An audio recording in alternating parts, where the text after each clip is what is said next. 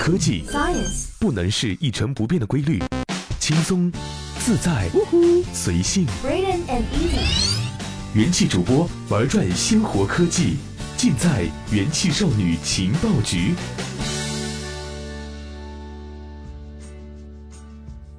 这里是用智商捍卫节操，用情商坚守美貌的正能量元气少女情报局，我是怡宝。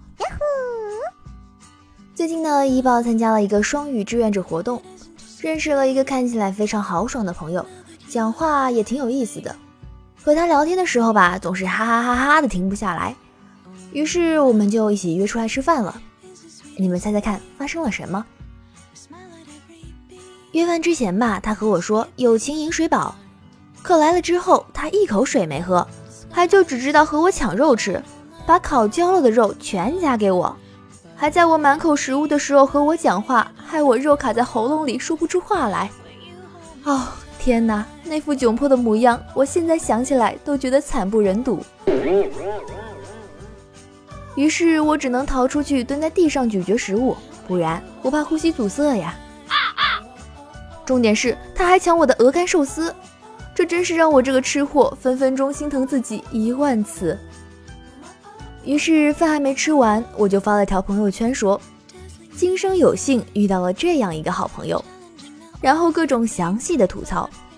在我发了这条朋友圈之后，他竟然还厚着脸皮评论说：“不客气，这是好朋友应该做的。”啊，这时候的我真是哭笑不得，只想说一句：“来呀！”互相伤害呀！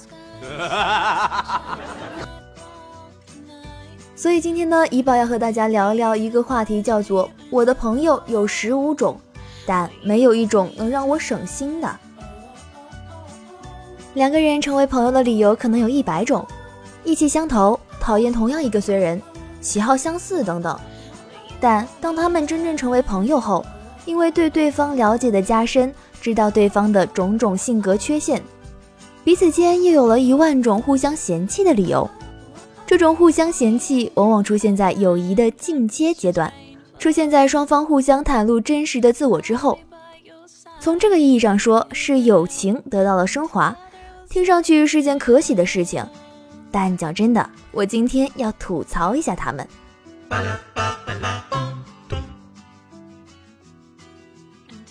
网上有一项主题为“你无法忍受周遭朋友的哪一种人格设定”的调查，然后我们发现，在生活里有这样十五种形态的朋友是超让人抓狂的。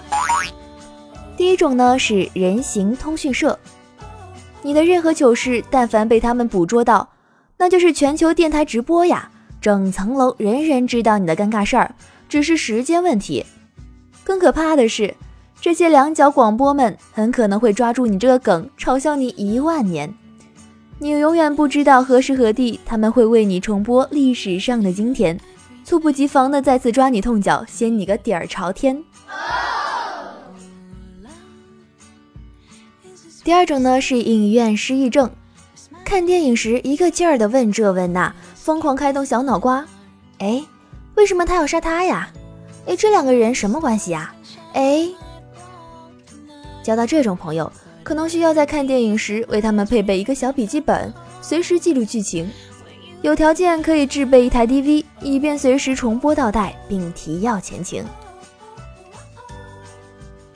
第三种呢是叫甜心小棉袄，他会把你的手机悄悄拿去，并把自己的备注改成小可爱或者宝宝或者可爱宝宝。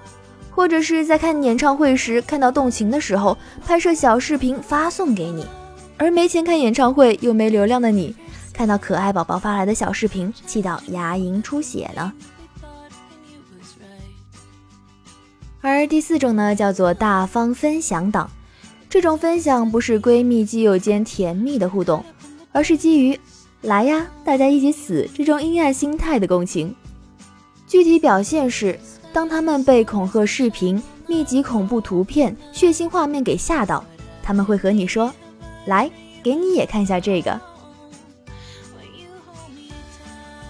第五种呢，叫做健康小管家，没日没夜的向你科普朋友圈养生指南，例如哪两种食物一起食用会导致你香消玉殒，或者是神色猥琐的告诉你说，男生不能喝可乐。第六种呢，叫做都市传说狂，他们会不遗余力的向你转述各种小道消息或者江湖传说，例如某某女星和共济会有牵连，或者是世界首富是罗斯柴尔德家族。中毒之身，连蓝猫淘气三千问都难以将其救活呀。好，我们再来看看第七种，那种拿你当幌子的朋友。他们会骗爸妈说今晚不回家的原因是和你在一起，并在说出不信你让他听电话后，把手机递给无辜的你，又或是企图搭讪异性，索要联系方式时，以我朋友对你有点意思的名义。最过分的是，他们甚至会在某些下载注册 APP 送哈根达斯冰淇淋的活动平台上，填上你的手机号码，然后独自领取赠品。第八种呢，叫做时装搭配师，他们的品味成迷，擅长对你的着装打扮提出各种否定意见。然而，自己发在朋友圈的自拍，在上传前都会事先过一遍美颜滤镜，亮度和饱和度拉到 max，白得如同脖子上长了一颗三十瓦的白炽灯泡，真是审美堪忧呀。第九种呢，叫做求赞小达人。高频率不间歇的请求你帮他的朋友圈点赞，以换取一切可以通过集赞换取的生活物品，比如蟹黄堡、床上用品、厨具套餐、儿童剧门票等等等等。无论他们是否必须，总之就是领到就是捡到，捡到就是赚到。第十种呢，叫做满级摄影师，完美的抓住每一个可以把你拍糊的时间点。也能捕捉你不经意间翻出的每一个白眼，并偷偷上传社交网站。每次当事人，也就是你在朋友圈刷出一个糊成光晕的头颅时，仔细一看还是自己啊！当时的心情大概是想和摄影师同归于尽的吧。第十一种呢，叫做爱情烦人精。每次他在爱情中遇到任何小困难。哪怕是半夜五点，也要打电话找你哭诉。这个月第四次之，你说他到底爱不爱我？他问道。第十二种呢，叫做爱情小管家。每次你在爱情中遇到任何小困难，他都会眉飞色舞的给你出馊主意。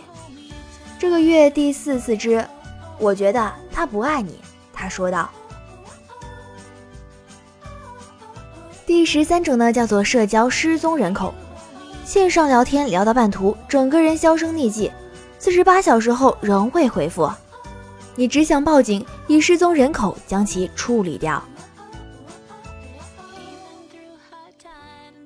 第十四种呢，叫做永远在路上，即使是正蹲在马桶上看直播，在你问他你到哪了的时候，他们依旧可以明目张胆的告诉你在路上。我想根治这种永远在路上的方法，可能是需要抽空将其打到热泪盈眶啊。第十五种叫做全时债权人，对于他们来说，你的角色更像是一个云钱包，或者是一个移动 ATM，要不然他们也不会吃饭吃到中途才发现自己没带钱，让你过去救急。对于这种不靠谱的朋友呢，也许有时候可以选择不帮。就让他们刷一晚上的碟子，以体会成长的阵痛。之前看到网上说，好朋友就是你自己选择的亲人。是的呀，在这个世界上，要找到一个契合度百分之百的朋友是困难的，友谊更像是互相包容和磨合的过程。不过呢，说坏话归说坏话，尽管这些朋友们的习性时常让你几近疯狂。